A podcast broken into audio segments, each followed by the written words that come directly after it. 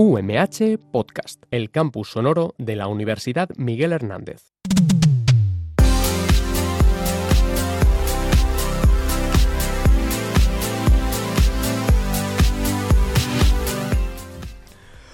Hola, bienvenidos a esta primera edición del programa Punto de Anclaje de este año nuevo 2020. Eh, que sabéis que está destinado este programa a la difusión de la cultura en prevención de riesgos laborales, tanto dentro de la Universidad Miguel Hernández como, como fuera de la misma. Hoy nos acompaña en el programa Guillermo Parra, que es eh, compañero y técnico superior en prevención de riesgos laborales. Hola Guillermo, ¿qué tal? Buenos días, Paco. Y nos acompañará también Juan Pérez Crespo, que es también técnico de prevención, y los tres trabajamos juntos en la sección de prevención de riesgos laborales. Eh, vamos a empezar hoy haciendo un recordatorio a, todos nuestros oyentes de, bueno, cuáles son las especialidades, dónde está ubicado el servicio de prevención en fin, y, en vez de hacerlo yo, pues cuento aquí con mi compañero Guillermo, que lo va a hacer muy bien, lo va a hacer por mí. Guillermo, ¿dónde estamos? ¿Dónde estamos ubicados? El, servicio, aquí yo un poco afónico que estoy yo, típico del invierno. ¿Dónde estamos ubicados? A ver, estamos ubicados en el campus de Elche. Las especialidades técnicas se encuentran en la planta baja del edificio de rectorado y la especialidad de medicina del trabajo la podemos encontrar en la planta baja del edificio Élique. Eh, llevamos todos los campus, aunque lógicamente físicamente estemos aquí, pero nos podéis encontrar en el de Altea, en San Juan, en Orihuela, porque nos movemos mucho. Sí, sí, de eso, de eso, de eso doy fe. Eh, bueno, pues sabéis, ya como ha dicho Guillermo, estamos en el, eh, los técnicos estamos en la planta baja del edificio rectorado. Cualquier eh, duda o proposición que queráis hacerle a la sección de prevención, pues eh, podéis dirigirla o bien al correo institucional que tenemos, que es prevención-umh.umh.es o incluso al teléfono a la extensión interna 8625, que ahí os atenderá muy amablemente José Luis, que es el administrativo que trabaja también con nosotros, y dependiendo del tema que queráis plantear, pues ya nos deriva la llamada a, cualquiera de los, de los técnicos. Efectivamente, como ha dicho Paco, somos tres técnicos que llevamos cada uno una especialidad. El compañero Juan Pérez Crespo lleva la especialidad de higiene industrial, Paco lleva la de ergonomía y psicosociología y yo llevo la especialidad de seguridad, teniendo derivado la de medicina que, como os he comentado, se encuentra en el edificio Elique. Eso es. Y para cualquier eh, duda que tengáis o si queréis concertar una cita con el servicio médico o para, bien para pasar el reconocimiento o cualquier otra cuestión relacionada con, ellas, con Lola o con Gema, pues podéis llamar a las extensiones internas 2153, que es la extensión de Gema, que es la enfermera del trabajo, o a la 8420, que es eh, la extensión de Lola, que es la, nuestra médico del, del trabajo. Eh, sabéis, bueno, que para también concertar un reconocimiento médico podéis utilizar igualmente el correo electrónico que es servicio.médico@umh.es. Bueno, pues ya habiendo hecho la presentación, habiendo dado todos estos mm, datos de contacto por los que podéis mm, poner en contacto con cualquiera de nosotros de, la sección de, prevención, vamos a empezar por, por, temas. ¿Qué es lo que hace? O sea, ¿qué hace eh, la sección de prevención y un servicio de prevención?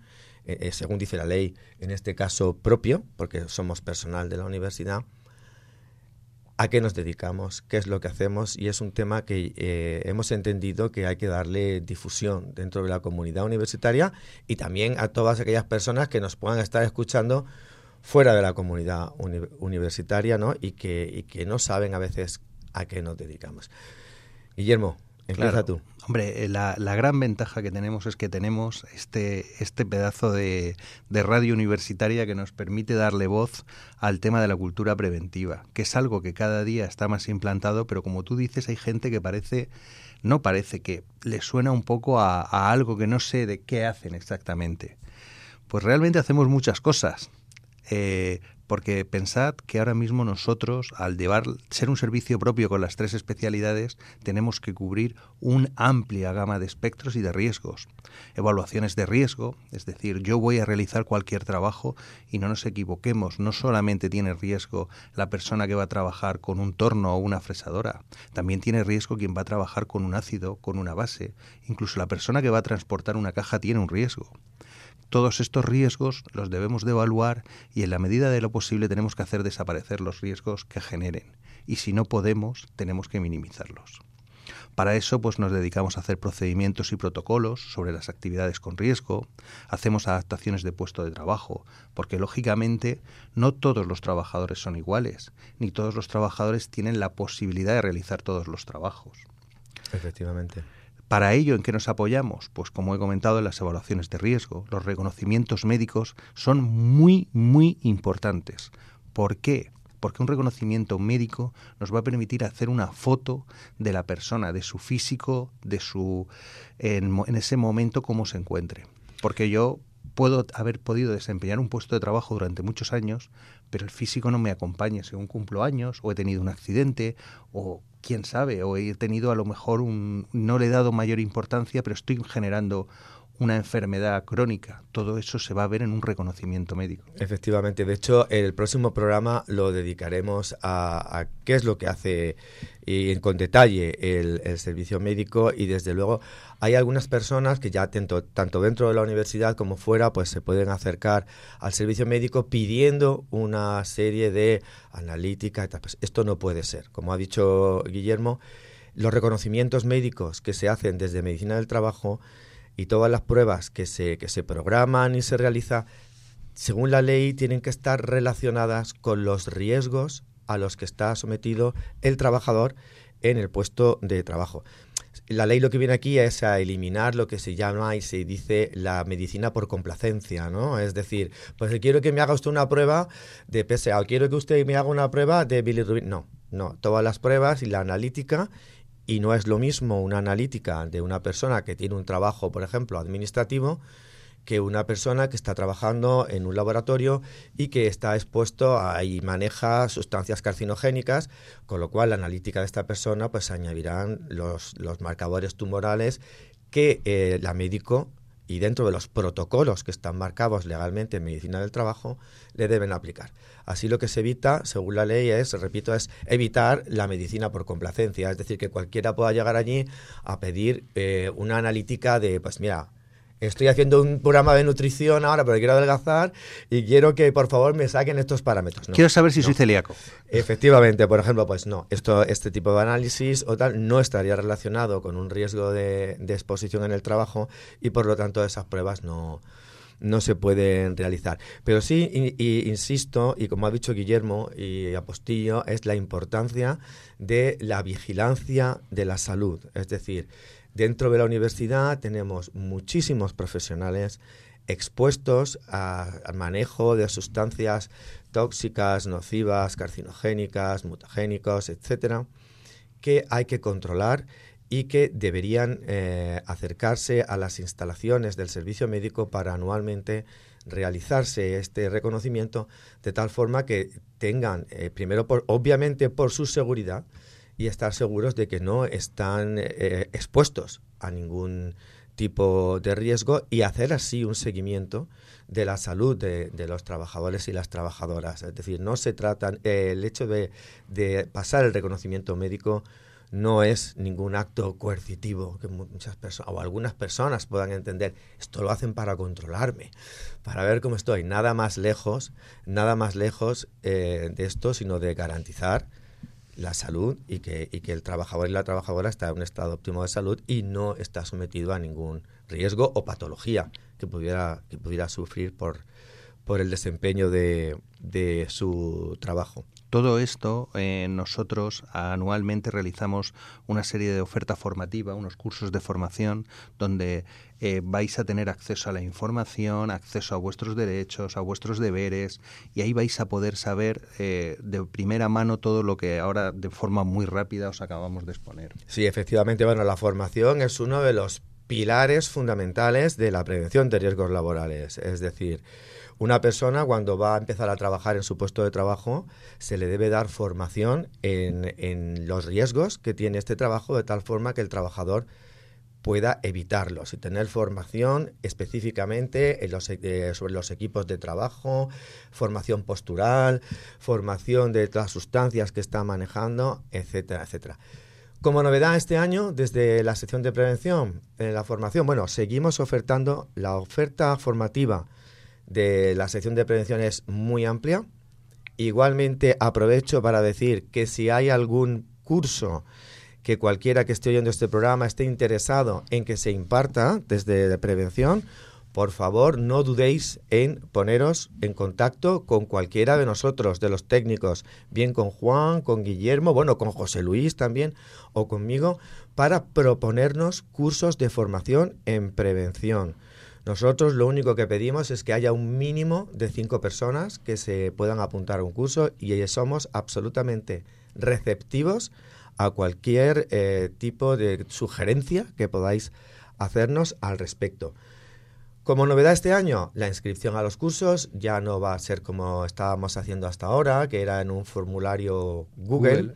Exacto, sino que vamos a utilizar la misma plataforma que está utilizando el servicio de paz, es decir, la FPO, de tal forma que va a ser mucho más ágil, más ah, rápido y más efectivo eh, el hecho de inscribirse a un curso y automáticamente el, el, trabajador o la trabajadora va a saber si ha sido admitido o no al curso. Nosotros admitimos a todo el mundo, sí. pero a veces hay cursos que por, eh, pues por su, lo que se imparte, como por ejemplo los primeros auxilios, pues no se pueden admitir, por ejemplo, a más de 15 personas, pues porque no daría tiempo a hacer todas las prácticas de reanimación cardiopulmonar, ¿no? Entonces sí que es cierto que todos los años, pues en el curso de, por ejemplo, primeros auxilios, realizamos dos ediciones en el campus de Elche. Es porque tenemos mucha gente, está muy demandado y obviamente es un curso muy, muy útil. Además, eh, la, lo que va, la gran ventaja, que es, para mí siempre ha sido una comodidad, es que en el momento que termines el curso se generará de forma digital, electrónica, el título y os llegará a vuestro correo o lo tendréis incluso por el acceso identificado. Efectivamente. eso es una comodidad increíble.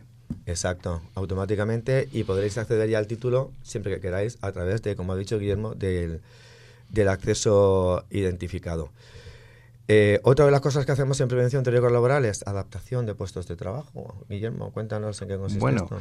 a ver, eh, por ejemplo, vamos a poner mi ejemplo. Yo entré en la universidad con 27 años, ahora tengo 45, durante estos 17 años, pues han pasado muchas cosas, algunas buenas, algunas malas, pero lo que está claro es que no tengo ni el mismo físico, ni la misma resistencia, ni puede ser, yo he tenido la gran suerte de no tener ningún accidente, pero podría haber tenido un accidente. El tiempo pasa, el tiempo pasa para todos. El tiempo pasa para todos. Entonces, lo que a mí era un trabajo que yo con 27 años físicamente lo podía hacer, eh, puede que ser que dentro de 17 años después no.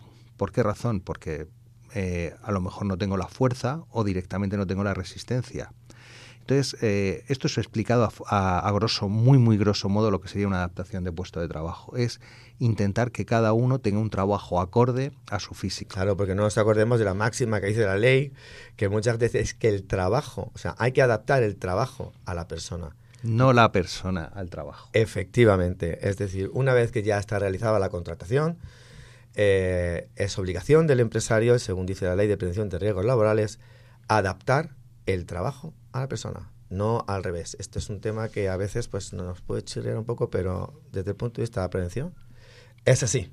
Además es muy importante y puede ser que incluso no, no, tengas que abandonar el puesto de trabajo, simplemente con que el trabajo tenga una pequeña modificación, que puede ser, pues si yo era el encargado de tener que descargar la maquinaria cinco días por semana, pues en vez de descargar la maquinaria cinco días por semana, la descargo dos. Pongo este ejemplo porque es un ejemplo que yo creo que es muy intuitivo para todos. Es decir, yo la fuerza física es lo que nos viene a la mente, pero es que no es solo la fuerza física, puede ser también la adaptación del puesto de trabajo, puede ser también a, por temas eh, psicosocial, por tema ergonómico, o que desarrolle quizás, imaginaros la gente que desarrolle una alergia eh, yo desarrollo una alergia a los animales, al pelo de los animales, y he estado trabajando muchos años en el servicio de experimentación animal y quizás ahora tenga que trabajar la mitad de la semana en otro servicio y la otra mitad en el servicio de experimentación animal, porque ya no puedo estar cinco días a la semana, ocho horas al día en contacto con animales. Exacto, y de hecho, claro, la, adaptación puede ser que tenga un carácter eh, temporal y algunas pues deberán ser permanentes, ¿no? En el caso que has dicho tú ahora mismo, si es, si es una sensibilización, pues ya será un, tema más permanente, mientras que a lo mejor pues puede ser un trabajador que mm, o una trabajadora que se incorpora después de una baja prolongada, pues va, va, a ser objeto de un control por parte del servicio médico que si viene de alguna patología pues eh, musculoesquelética probablemente necesite de una adaptación de trabajo temporal hasta que digamos pueda volver a realizar su trabajo al 100% de forma de forma efectiva. Entonces ahí, ahí colaboramos todas las especialidades, incluido el servicio médico, la medicina del trabajo, y, para conseguir que la recuperación del trabajador ya en el puesto de trabajo pues sea 100% efectiva.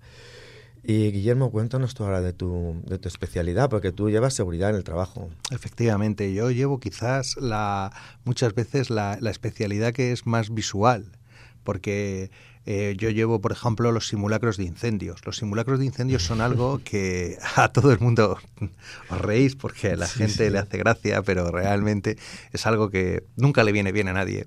Cuando voy a hacer, vamos a hacer el simulacro de incendio en un edificio, me vienen, ¿por qué lo haces hoy? Que estoy recuperando una clase. O ¿por qué lo, lo haces hoy? Que estoy a mitad de una práctica. A ver, o un examen. A ver, los simulacros de incendio, que es algo muy visual, se tienen que hacer por ley tenemos una obligación legal. Y luego un simulacro de incendio me da información para todo un año. Es que hay que hacerlo así además, ¿no? Para que no sepan, ¿no? Cuando... No, hombre, no les podemos decir cuándo es si no hemos perdido de la gracia. Claro, que, no, pero aparte que se, entiendo que se hace así para, para comprobar, ¿no? Si la gente... Claro, tenemos que hacerlo lo más realista posible. Claro. claro, si yo llego y les digo, voy a haceros un simulacro a las diez y media el próximo jueves. Bueno, suena la alarma a las diez y media y a las diez y treinta y dos tengo evacuado el edificio. Exacto. Pero si no saben que es un simulacro, es la realidad, porque no podemos estar, no van a avisarnos con tiempo cuando va a haber una emergencia. Es, por ejemplo, eh, no, es que realmente nosotros tendemos a pensar en la zona que yo conozco del edificio. Los edificios son muy grandes. Los edificios tienen cubiertas, tienen espacios confinados, eh, tienen laboratorios, tienen zonas que es más complicado acceder, zonas que es menos complicado. Digamos que hay una parte ¿no? que es visible al usuario, ¿no? Eso es. Y hay otras muchas zonas del edificio que el usuario pues, puede ser ¿no? de mantenimiento, de no Claro. Entonces, eh, todas esas zonas hay que evacuarlas también y puede haber trabajadores trabajando en esa zona que cueste más evacuarlo. Entonces, hasta que no hacemos un simulacro de incendio, pues yo no sé que quizás no ha sonado la alarma en la estancia donde está el microscopio electrónico y que el que está trabajando en el microscopio electrónico no lo ha oído. Pero cuando ya he hecho la, el simulacro, yo ya sé en tiempo real de, yo no he oído la alarma en mi edificio o en mi parte del edificio. Entonces, de ahí tenemos un feedback, es maravilloso. Es decir, una información, ya tenemos, podemos solucionarlo y si algún día pasara la emergencia, que no pase, porque no tenga que pasar, pues ya tendremos eso, eso, eso, eso adelantado. Muy bien, perfecto. Y, por ejemplo, un tema que nos ha afectado ahora últimamente, las, las alertas meteorológicas y las alarmas. ¿Hay prevención que... ¿Qué haces desde tu especialidad tú ahí? A ver, eh, nosotros tenemos en, en, tiempo real, nos mandan desde la Consellería, nos mandan las actualizaciones de las emergencias climáticas. El problema que tenemos con las emergencias climáticas es que la tecnología no ha llegado al punto de decirme dónde va a descargar la tormenta. Eh, la última Dana, eh, cerramos el campus de Altea lunes y martes y la Dana descargó en Orihuela. ¿Por qué cerramos Altea? Porque el sábado por la noche nos, la zona donde iba a descargar la Dana era, era Altea. A ver, nosotros intentamos en la medida de lo posible siempre curarnos de precavidos, de eh, ser más prudentes, pero es que tenemos cuatro campus repartidos por todo lo ancho y largo de la provincia y es muy complicado. Nosotros desde prevención proponemos cierres y ya desde, la desde el rectorado se toma la decisión, que además tengo que romper una lanza en favor del rector porque siempre ha estado escuchándonos, en la medida de lo posible hemos pecado siempre prudentes, pero es que lo que está pasando en este final de año es increíble. ¿eh? Entre Dan, la Dana y Gloria, yo creo que, vamos, creo que hemos cubierto ya el cupo para un par de años, espero. Sí, sí, la verdad es que es que sí, porque ha, sido realmente eh, la dana fue devastadora en, en Orihuela. Ahora Gloria no ha sido tanto, pero en el campus de, Altea sí, sí nos consta que ha habido daños en, incluso en algunos edificios. En sí, el tema del viento ha sido muy fuerte. efectivamente. Y luego el personal de, por ejemplo, de evacuación, la organización de una evacuación y, tal de un edificio, eh, el personal este de emergencia es personal de la UMH y personal de las contratas que están desempeñando sus funciones dentro de los campus. La verdad es que es personas que trabajan realmente, no es que reciban una, una compensación económica, lo hacen por, por su porque ellos quieren y porque nosotros se lo hemos pedido y entonces están haciendo tienen tendrían si nos ponemos el deber pero tengo que decir que son personas increíbles, se lo trabajan muchísimo, cada vez que hacemos un simulacro o pasa una emergencia real, están ahí y ya lo único que puedo darles es la enhorabuena y, mi más sincero agradecimiento por el trabajo desarrollado. ¿Cuáles son las figuras de dentro de, la emergencia? ¿Cuáles son las figuras del, plan? Tenemos al jefe de emergencias, que es el responsable del campus, que es el que se encarga de coordinar lo que son los equipos de emergencia de todos los edificios y los equipos de primeros auxilios.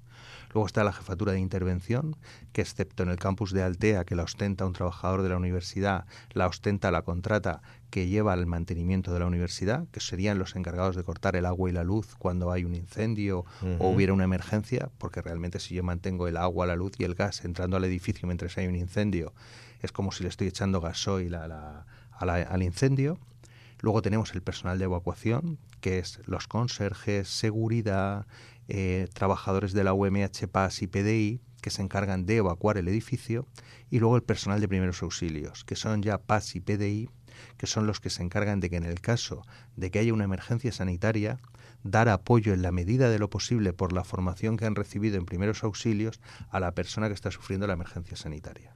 Correcto. Y para eso, para comunicar una emergencia, hay un teléfono. De Efectivamente. El teléfono de emergencia de la universidad es, el, si llamamos desde dentro, el 8665 y si llamas desde fuera, el 96665-86665. Muchos carteles por la universidad y más que vamos a poner. Muy bien. Aunque yo insistimos siempre también que eh, la llamada al 112 eh, se puede hacer perfectamente sin ningún problema al 112, que es el teléfono de emergencias en toda la Unión Europea. Y luego, si queremos poner en marcha el plan de emergencia interno, comunicarlo al 8665. Eh, seguimos ahora con nuestro compañero Juan y hablamos sobre higiene industrial. Estás escuchando Radio UMH, tu radio universitaria. Pues estamos ya con eh, nuestro compañero en prevención, Juan Pérez Crespo. Juan ocupa la especialidad de, higiene industrial allí en la sección de, prevención. Y Juan, a ver, eh, ¿nos puedes explicar en qué consiste la, especialidad que, tú estás desempeñando allí en la universidad? ¿Qué es lo que haces? La especialidad de higiene industrial consiste en la prevención de las enfermedades profesionales. Entonces, de lo que se trata es de prevenir la exposición de las personas, aquellos agentes que pueden generar una enfermedad profesional. En definitiva, una enfermedad que vendrá derivada de, las exposiciones que tienen en el trabajo. Al final son agentes químicos, físicos, ¿eh? y eh, normalmente pues los que tenemos fundamentalmente en la universidad son agentes químicos eh, los cuales en los laboratorios pues nos pueden generar a largo plazo pues un daño que degenere en una, en una enfermedad a destacar pues, por ejemplo de agentes pues un trabajo que estamos haciendo por ejemplo en el control del formaldehído es un agente cancerígeno y que además es un irritante muy potente y que lo tenemos eh, distribuido en buena parte de nuestros laboratorios. ¿eh? Y hay una actividad que hacemos en la universidad que además tiene gran cantidad de formaldehídos, como son la conservación de piezas y cadáveres en la Facultad de Medicina. Correcto. Porque, a ver, eh, personas oyentes que puedan ser de fuera de la universidad, a mí me han llegado a decir desde fuera de, pues el máximo riesgo que podéis tener allí es la exposición a tiza por parte de los profesores. Entonces, eh, ¿cuántos laboratorios aproximadamente tenemos en la universidad, Juan? Pues en la universidad podemos tener más de 500 laboratorios. Eh, entonces, muchos de ellos son docentes y son pequeñas salas, pero luego hay un porcentaje significativo, pues el 30, el tantos por ciento, que son laboratorios de investigación. Y eh, en los laboratorios, sobre todo los laboratorios de investigación, lo que tenemos es una gran cantidad de productos químicos, es una gran variedad de productos químicos. ¿eh? y la mayoría de ellos pues son peligrosos. Lo único que nos salva también es que las cantidades de cada uno de ellos pues, son pequeñas. Ajá. Correcto. Eh, entonces, eh, claro, entonces hay un riesgo pues potencial importante porque muchos de ellos pues tienen efectos graves. Por ejemplo, todos aquellos que el efecto no dependa de la dosis, pues claro, aunque la cantidad sea pequeña, pues la consecuencia puede estar ahí. ¿eh? Al final estamos hablando de cánceres, malformaciones genéticas. ¿no? no, es broma el tema, ¿eh? no es para tomarse a la ligera. Claro, entonces, eh, una de las cosas por eso que siempre pedimos a los miembros de la comunidad de STER, trabajar en laboratorios, que se hagan los reconocimientos médicos, ¿eh? porque es la manera de controlar cualquier efecto dañino para la salud que pueda tener la exposición en su trabajo. Efectivamente, ya hemos hablado hace un momento también con el tema con Guillermo y efectivamente coincidimos que por favor todas aquellas personas, compañeros y compañeras de la universidad que trabajen en laboratorios, por favor eh, se acerquen a las dependencias del servicio médico y concierten el reconocimiento que repito es simplemente por vigilancia de su salud y su seguridad. Eh, Juan, con respecto a la evaluación de proyectos, ¿qué es lo que, qué es lo que tú haces en, prevención? Lo que hacemos es eh, recogemos la información de los proyectos que se presentan al órgano evaluador de proyectos y una vez recogida esta información eh, hacemos una, eh, una valoración, un informe de valoración sobre el riesgo que presenta el proyecto de cara a su ejecución en la universidad. Entonces revisamos que las condiciones con las que se cuentan son adecuadas para poder hacerse ese proyecto y si son adecuadas, entonces eh, pues es cuando tiene un informe favorable totalmente condicionado a que realizan determinadas actuaciones durante el proyecto. Claro, todo esto es para, digamos, eh, cerciorarnos o cerciorarte de que las condiciones son seguras, ¿no? Para el equipo de investigación. Claro, para el equipo de investigación y para las terceras personas que puedan verse afectadas.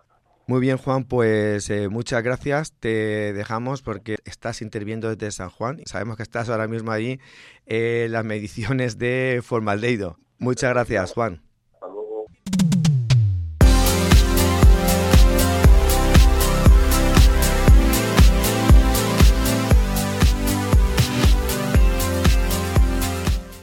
Bueno, pues hasta aquí nuestro programa de hoy. Eh, solamente me queda agradecer a Guillermo Parra por estar aquí en el estudio con nosotros. No, Paco, gracias a ti por invitarme. Y a Borja, que ha estado en el control técnico. Muchas gracias y nos despedimos hasta el próximo programa en el que trataremos la, la especialidad, como hemos dicho, de medicina en el trabajo y en el que nos acompañará Lola y Gema y nos explicarán este tema más a fondo. Gracias.